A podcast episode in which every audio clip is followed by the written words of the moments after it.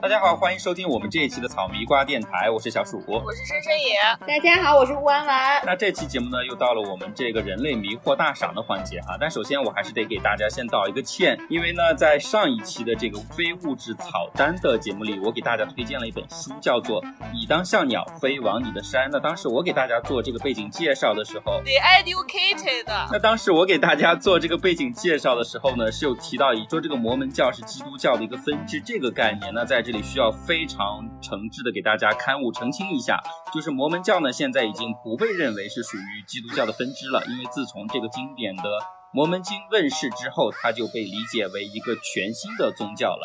在这里大家道歉，然后关于这个宗教的问题呢，确实表达的不太严谨，尤其是要给我们非常忠实的粉丝胖虎妈在这儿给您下跪致歉哈，希望您能够不离不弃。我们错，我们错了，给您下跪，就一定不离不弃，要一如既往的紧紧 follow 我们。我们都要再次声明，我们对于所有粉丝的宗教信仰都是百分之百的尊重，我们尊重大家所有的宗教信仰。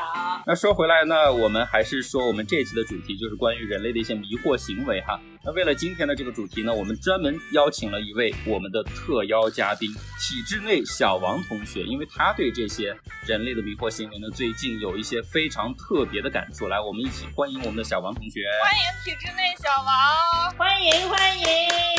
请体制内小王先跟大家打个招呼。大家好哈，因为我是正宗的学过播音主持的一名，就是体制内的一名啊，嗯，对吧？所以开始拿范儿了，我的天呐，不知道是紧张还是因为什么？没有，因为是初次初次跟大家见面嘛，所以这个可能要稍微正式一点啊。那因为刚刚就几位主持人前面说的话呢，我总结一下就是 I don't care。所以现在才是你发光发热的环节。嗯，那那那我们言归正传哈，说到这个迷惑行为的事，就是特别是近些年哈，因为就是我不知道你们有没有这种感觉哈，就是我觉得某一些，就是现在来说应该是叫做老年人的身上有一些有一些很迷的行为，包括我想包括各位的父母，我相信多多少少可能都会有一些这样的东西，但是有一些是特别特别，那我就举一个很简单的例子哈。对，我给举一个小小的例子，就 您快说，您快说。像我现在这样的生活环境哈，我就发现有些老年人特别双标。我不是说某一两个哈，我说很多，但是因为我因为我接触的只有这一些哈，就比如说我的 mother，my dear mother，你的 mother in law，对对对对，呃，圣死母亲，我对她的爱真的，我就是跟她接触以后，我才发现对她的爱就是能。就能超能超过我的亲生父母，我没有想到能这样，但是她还是存在一些对，但是她还是存在一些小小的缺点，一些小小的。比如你就说是啥？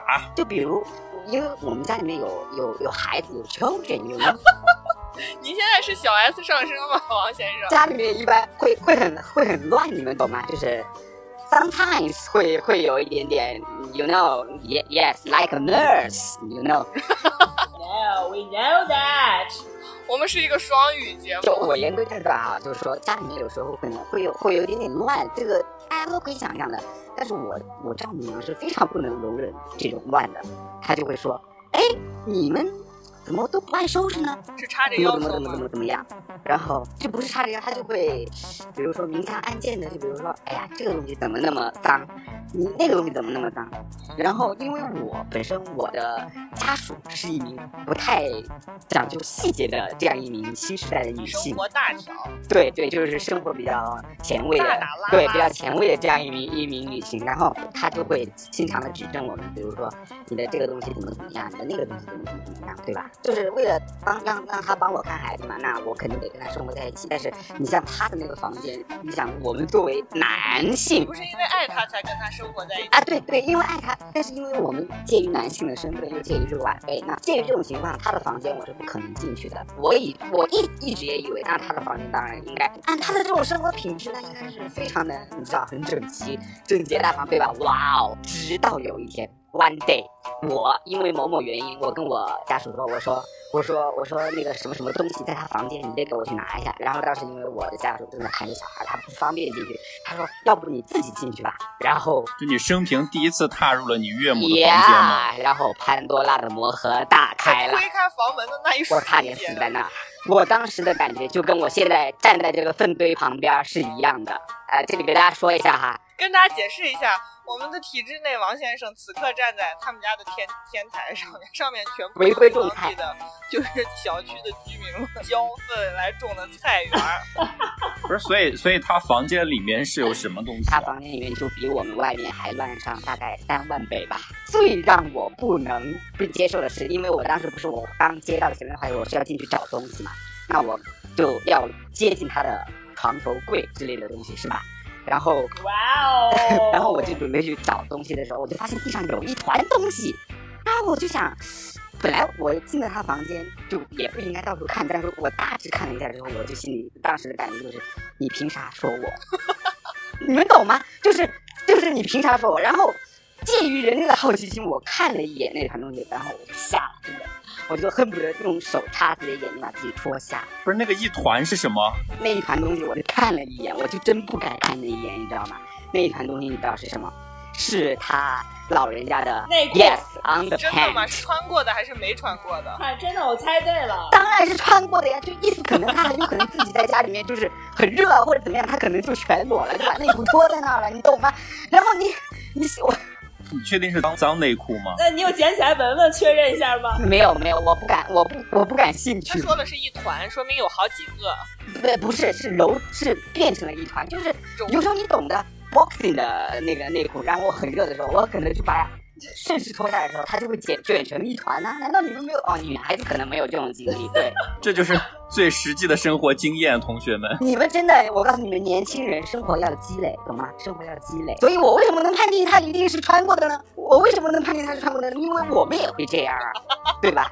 所以我就一定知道这是穿过的。我当时的点就在于，总之你的点就在于，我可以扔，我扔了没错，但是你指责我，有本事你别扔。对我，我这个咱们咱们就是回回归到正经的话题上，我觉得我不管是老年人也好，什么人也好，我觉得这种存在这种双标行为都是非常可怕的。我我再拿一个很简单的例子来做比较，比如我们家带小孩，呃，因为我们要上班，平时由我丈母娘给给我们带小孩。那如果今天小孩带的好，他就会在我们前面吹嘘，你看。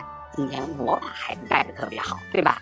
然后如果我带小孩的时候，我想问一下，带的好的标准是什么？就是今天你们下班回来没有磕到包之类的吗？就是带的好，磕到包？不不不，就小孩，比如就比如说小孩没哭，小小孩没哭，或者说小孩今天睡了一个半小时或者两个小时，这就带好。那如果这个时候啊，我回来了，开始换我带了。那如果小孩看，当然见到你会很高兴，他要玩或者之类的，那他就会闹。他闹腾的时候，他就开始指责你怎么把小孩带成这样呢？怎么你一带就哭呢？对吧？然后改天，如果是我带小孩的时候，小孩睡得特别好，然后小孩也很听话，没闹，他就会说：“哎呀，孩子真听话。”他会说：“那孩子真听话，跟你们没关系啊。”啊，那如果是这个时候啊，是他带的孩子，孩子开始闹腾，那他就会说：“孩子真不好带，孩子真不听话。”就是总而言之。言而总之就是跟他没啥关系，什么什么好的都跟他有关系，什么不好的都跟他没关系。这就这就很像，就是传统的，我觉得这种家庭教育里面，就是比如说父母双方吵之后，说你儿子闯了祸的时候，就说谁谁谁，你儿子今天又闯祸了，对对对。然后如果今天拿了奖状，就说今天我儿子拿奖状了，那是我儿子，就好像跟你没关系。对对对对，我儿子。但是我我觉得这种这种迷惑行为是。我不能接受的，真的不能接受。但我觉得，就很多女性在所谓干净这个问题上，真的是非常双标。我记得我们念书的时候，应该学校宿舍里就大家普遍认为，可能男生宿舍会比较脏乱。但其实你如果如果哈真正有机会进去女生宿舍的话，我觉得有些女生宿舍的脏乱程度真的是让人发指，超出想象。是我以前隔壁宿舍闹过老鼠。因为小王刚才讲这个事情的时候，让我突然回忆了，回忆起了一个我小时候就十几岁的时候。我上中学的时候，一个非常不愉快的经历，就是就是因为当时我记得我到一个亲戚家去玩，然后在他家寄住，因为他家本身寄住了另外一个女生，就是那个女生我不太认识，但是那个女生当时回家了。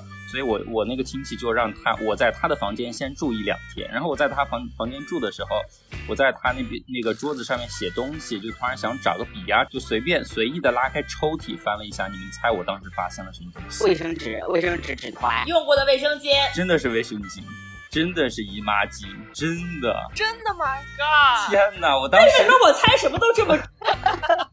天哪！是不是你？是不是你平时就因为平时你就是这样？就我一个十几岁少年的心，当时就碎了，你知道吗？人生第一次看见这玩意儿。Oh my God！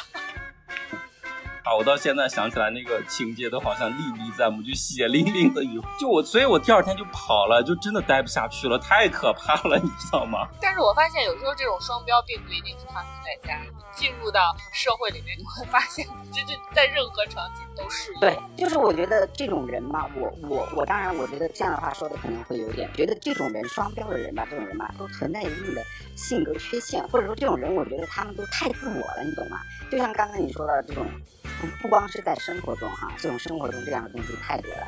在我们的工作中，如果你碰到这样的人，也会让你的工作这种环境跟你的工作感受非常非常非常的难受。我觉得，因为我因为本人是体制内小王，对吧？大家都非常羡慕我们的生活，体制内的生活多好啊！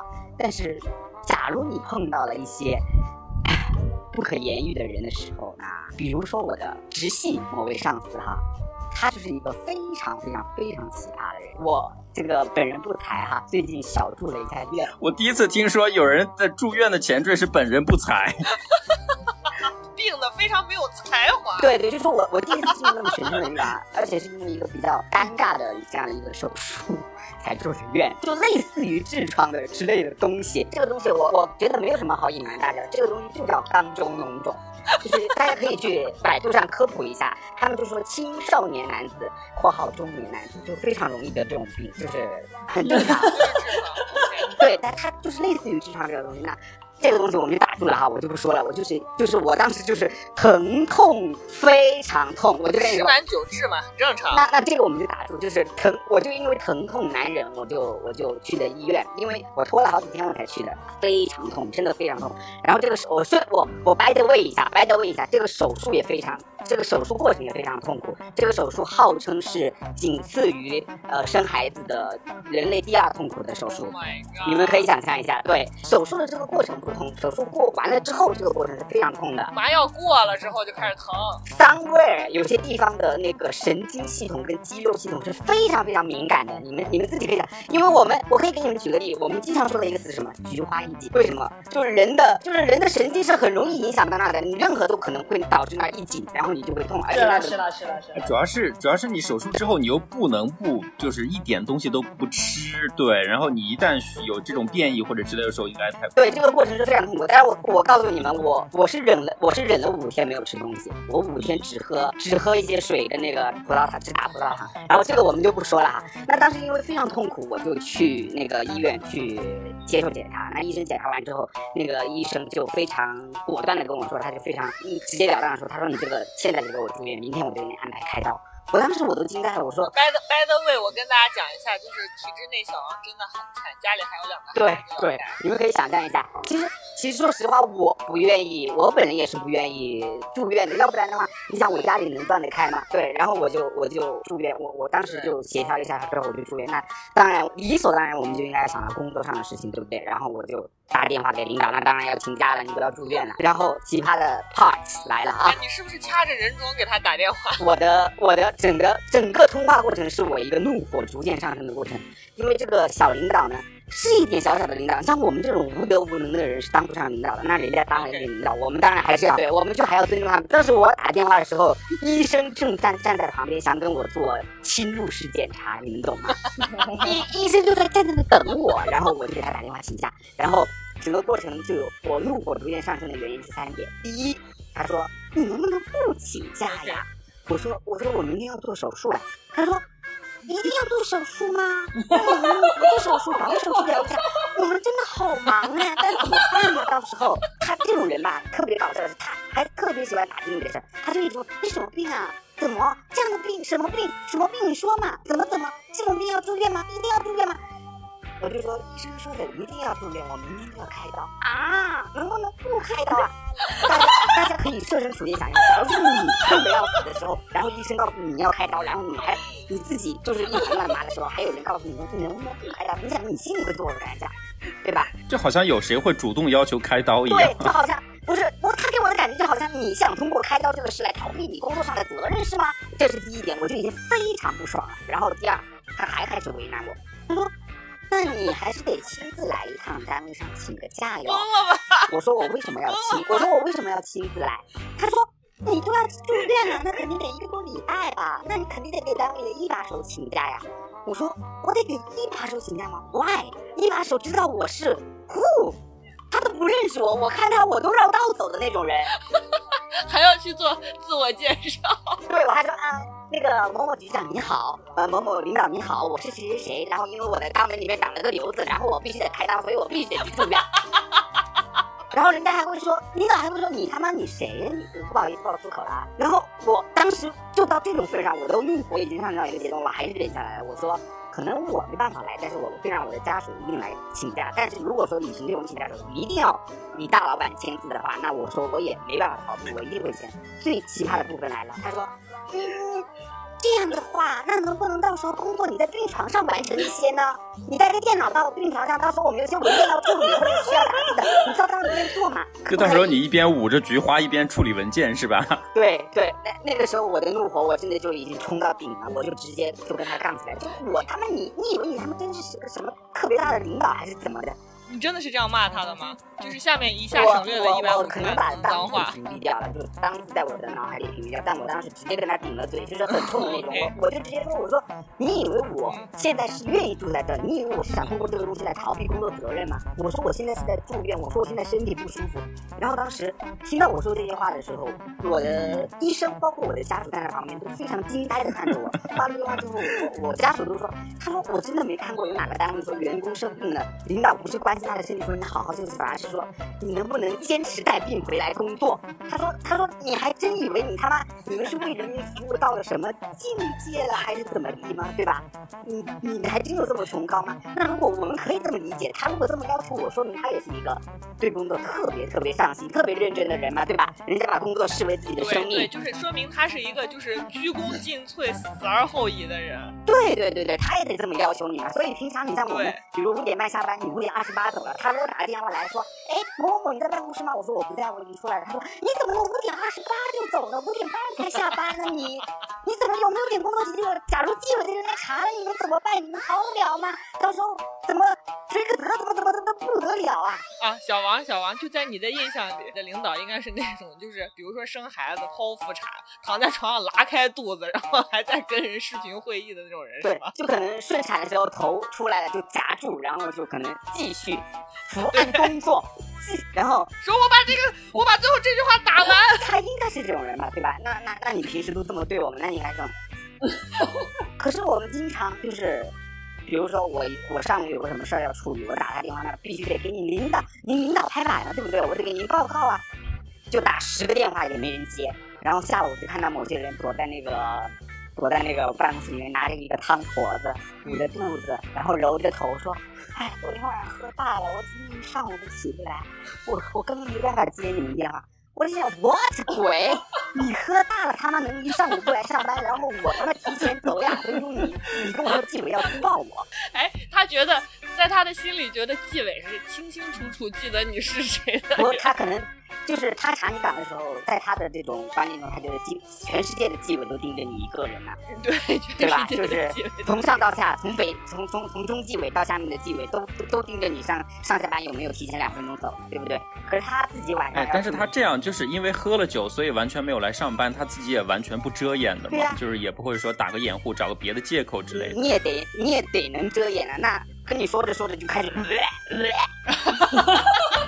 那你那哎，你上班的环境也太近了。怀怀孕能怀两年吗？你以为你怀的是哪吒？小王，小王，我强烈建议你以后上班开真的，下下回。下下回我跟他周，下回我跟他周旋的时候，我就真的开个直播给开个直播给你们，真的。我给你刷一排法拉利。我跟我同事每次吐槽他，我告诉你，我们可以吐槽，从上班时间吐槽到下班时间，中间不带歇的。我告诉你，对，还得再吐槽两分钟才能对，走就。是这个槽点，就就哎怎么哎呀怎么还有十个事儿没吐槽呢？怎么就八个小时就过去了？我的天呐，对吧？我们就经常都是这样，就遇上这种奇葩的，你能怎么办呢？对吧？哎，跟我们一样哎。就是如果我说你自己能做的这么好，或者你是这样，你用这样的要求我心安，我还觉得心里能过得去。可是你自己是一套嘴脸，然后你要求别人那个，我就想说你的立场在哪？你凭什么这么要求别人？关键是这些人也从来不会认为自己是双标的，他就觉得对自己宽容是天经地义。对对对对，包括这个，包括我刚刚说到的我爹妈的他们，其实都是一类人，就是你说的这种严于待人，宽于宽于待己，就是这种人，对吧？所以就是而且难分胜负吧。对，所以他们，所以他们身上就会有满满的迷惑行为啊，对吧？就会你会觉得我这鬼，怎么你可以今天这样跟我说，明天你自己又做另一个动作出来？这种说嘴，以其人之道还治其人之身，以牙还牙。因为介于我如果再录下去，我可能会被那个，就是那个，对对，就死在那儿。然后我还有一双儿女，我也不想这么英年早逝，那我就可能就先下线了啊，不好意思。好，非常感谢小王的精彩参与，谢谢，谢谢体制内小王给我们的分享，我们希望后面还能听到你的故事。嗯，好的，好的，好的，非常感谢大家。小王同学的这个职场分享真的是非常有意思啊！我不知道你们两位，就深深眼和吴弯弯，在你们的职场当中，或者说你们朋友有没有告诉过你们一些关于类似的，就职场里面因为比较容易遇到这种双标的事情？确实，我觉得容易遇到。就是我听我朋友就吐槽过好多次，他有一个女领导，就是当时是他们就是发生了一些小冲突，然后他的那位领导就专门叫了所有的同事去到那个会议室，然后还把那个他也叫去，然后就有一副就是要对簿公堂的感觉。你这个很像清宫剧里面那种，就两个妃子掐架了之后，然后把众嫔妃叫到一起上夹棍。然后大家都坐好了之后呢，就是他女领导就是先发制人，非常理直气壮的跟他说说，哎，这么说吧，你来了公司就是你也不是你也你也不是来公司第一天了，你来这么多年，嗯，你有几次准时到过呀？我都是给你留着面子呢。然后我这我这我这个我这朋友也是非常的就是耿直，就说领导你不用给我留面子，就是你只要给我解释一下，就这些年我疑惑公司到底有几套考勤方案。其他所有的同事早晨都是九点到，只有您早晨有时候是九点半，有时候是十点，有时候十点半，有时候十一点。就是我想知道，就是咱们之间的标准是什么？到底我应该遵循哪一套考勤时间？您能给我说明一下吗？然后他那女领导一下脸就挂不住了，赶快扑到旁边另外一个领导的身上，就跟他说：“哎哎，你看他，你看他，他他他说咱们就是 那种，就开始立马开始拉拢别人给自己挡箭，是吧？捉奸在床的感觉。”哎呀，我们晚上那都是因为应酬多啊，就是哎呀，就是喝的特别晕，晕了就跟那个谁，我们的体制内王先生一样，就女领导是不是头天晚上喝多，第二天都真的是真的是真的是。所以现在现在的领导都已经就是可以明目张胆的拿头天晚上喝酒来当自己不正常上班的借口？真的真的。哎，真的，我觉得很荒谬。然后就说，哎，我们都喝特晕，早上就就起不来。我那同事也是硬刚，然后就说，哎呀，领导这么多年，你天天晚上应酬，天天晚上喝酒，天天早上都有问题呀。那是不是谁就是头天晚上要是喝多了，第二天也可以迟到或者不来了？好了，然后这领导再也不说话了。从此以后，我这朋友就彻底被贬低了。然后再也无法在公司有抬头之日，直到自己这种真的是勇士哎，我觉得这种就是为了别人的，为了其他那个同事们的利益，牺牲了自己。就他应该是没有想到你这个朋友当时也会这么刚，对吧？就他觉得他可能就迫于淫威就认输了，认怂了，对。对对对，这就是我觉得和那个。和那个体制内小王就是情况特别一样的，就是他们在说这些话之前，一点儿都不会去想这话有什么问题，自己做的占不占理，然后脱口而出，就觉得别人完全不会说他。就是就是这种高姿态就占习惯了，就觉得不管我说什么，不管我说对的、错的、真的、假的，你作为一个下属就一定不会反。对，没有人敢炸着我。你在职场里面这种情况真的是这太天经地义了，你觉得吗？就是好像感觉，但凡是个人站在这个立场上，他就都会这么去做。我觉得就是谁谁变心了谁蛰人嘛，屁股决定脑袋。媳妇熬成婆了之后，也是这种，也是这种一样子。对对对对对对对对。没错，这这当了爹儿妈子了以后呢，就是跟当媳妇儿时候不一样。那些就是真正有远见，然后有真的是为什么现在想起来所谓的管理艺术可以成为一门艺术，就是因为太难了。但是这些真正双标的领导，他完全没有把管理当做一件认真的事情去对待。我觉得他就完全是那种非常传统的、古板的那种以上欺下、以势凌人的这种状态去管理的。对这些人来说，管理根本不存在什么艺术，就是权力，享受权力就是最重要的。对对，就所以觉得我们的听众朋友们，就如果你们在职场里面有遇到这种就是领导比较双标的情况，一定要据理力争的去跟对驳哈，还是要争取自己相应的权利，不能说被领导的这种权势啊就压垮了，这种情况还是不能被吓的。我们还是要积极的争取我们的相应的利益，对吧？但是我们只能说这是大家应该做的事，对对对能做的事这是两回事。就是怎么说呢？盼大家都能在工作中既能保住饭碗，又能挣钱养活自己，同时还能保存住尊严吧。就是又能明哲保身，又能保全自己的利益，这个确实太难了。对，大部分人就是不如其他人嗯优势。那如果我们的我们的听众朋友有也有类似的这种比较迷惑的职场行为的话，其实也可以给我们分享哈，可以在后台给我们留言之类的，搞不好我们下一期的特邀嘉宾就是你，就是小李或者别的小王。对的，其实可以可以给我们留下你们的微信号，待会儿有人跟你们联系的，那个人就是我。你你这有点过哇完，你这个特别像骗子的口径，我觉得。传销，就非常希望大家有任何的意见，不管是对我们的批评，或者对我们的肯定，或者你有任何关于这件我们讨论的事情有任何想说的，都欢迎大家能够在我们的后台给我们留言。就好比说我们。在开头跟大家下跪道的。是的歉的，就是因为我们一个真的非常忠实的听众，很认真的发了一大段的文字跟我们解释我名叫不是基督教，因为他本身是一个基督教徒。感谢胖虎妈，感谢好，那我们这一期的呃人类迷惑赏的节目呢，就到这里要结束了。下一期又是我们种草的环节了，种草种草，那我们下一期的节目再见吧。希望大家能够紧紧的 follow 我对，们。紧紧的 follow 我们，好，下期再见，下期再见，拜拜拜拜。拜拜。